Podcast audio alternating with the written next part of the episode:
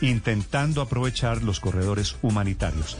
El doctor Leonardo Arregocés dirige la campaña, es el director de medicamentos del Ministerio de Salud. Doctor Arregocés, buenos días. Néstor, buenos días. Ahora a todos en la mesa, buenos días. ¿Qué está pasando con el abastecimiento de insumos, de pruebas COVID, de vacunas y de oxígeno en este momento en Colombia, doctor Arregocés?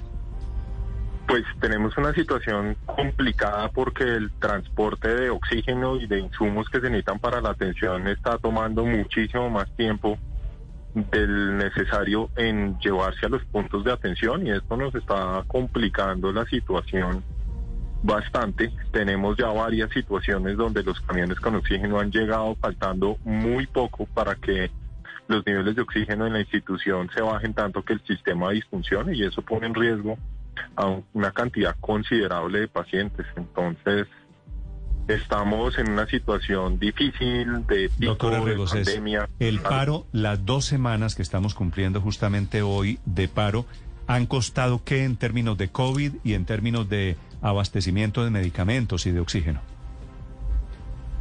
Pues en este momento lo que eh, hemos hecho es poner en todavía más riesgo a las personas que ya tienen un riesgo elevado eh, están en, un riesgo mayor. Hemos llegado con los insumos apenas, algunos pacientes de diálisis ya han tenido que postergar eh, las, diálisis porque no estaban los insumos listos, esto los descompensa y un paciente de diálisis que descompensa volverlo a llevar al nivel que estaba antes muchas veces es muy difícil o simplemente no llegan al estado en que estaba antes. Eh, doctora Regocés, pero hemos tenido algún caso en el cual efectivamente no se haya podido llegar con las medicinas o con el oxígeno o con las vacunas por cuenta de los bloqueos?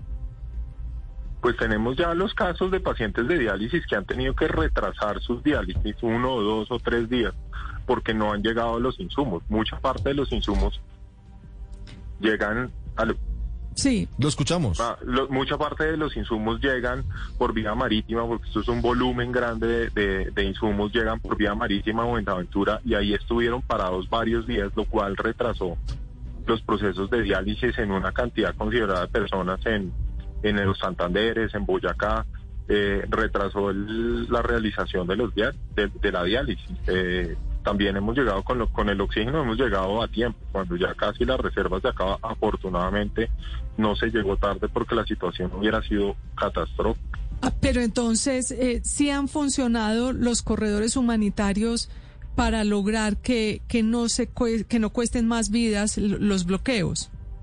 En ese momento el corredor estaba funcionando porque los insumos se están pudiendo cargar, pero aún así el bloqueo lleva a que el tiempo de, tránsito sea más largo de lo habitual y en, un, en, un, ambiente donde hay muchos pacientes hospitalizados, donde hay un consumo alto de oxígeno, demorar eh, lo que se tarda el vehículo en llegar, descargar, volver a, la, planta de producción para volver a cargar, eso pone la situación muy, muy al límite, muchísimo más y el riesgo de que haya algún evento mm. se complica y se pone más grave. Si a pesar del bloqueo llega a haber alguna otra, alguna otra situación, como ya lo hemos visto que a pesar de los bloqueos llegan a ciertos sitios la distribución de oxígeno, el oxígeno en ciertos sitios se distribuye por cilindros y a eso le sumas la demora del bloqueo más demoras, por ejemplo, por derrumbes, la situación es de mucho más riesgo. Entonces, los, las caravanas han servido porque los vehículos llegan de los sitios de producción a donde se necesita,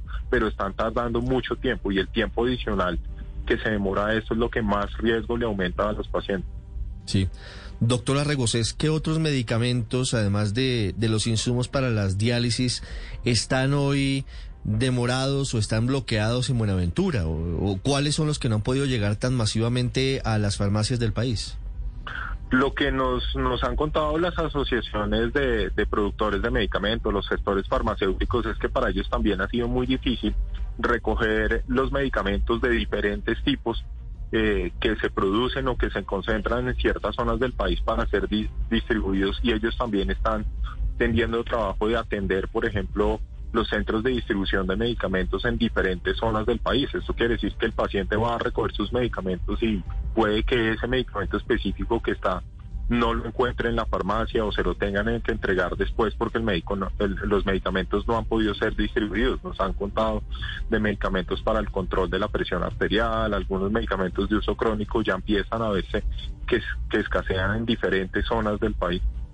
Es el doctor eh, Leonardo Arregocet desde el Ministerio de Salud, reporte sobre el éxito de las caravanas, sobre el intento de mantener a Colombia abastecida con drogas, con medicamentos, con oxígeno, pruebas COVID, vacunación, por supuesto. Doctora Arregocet, gracias.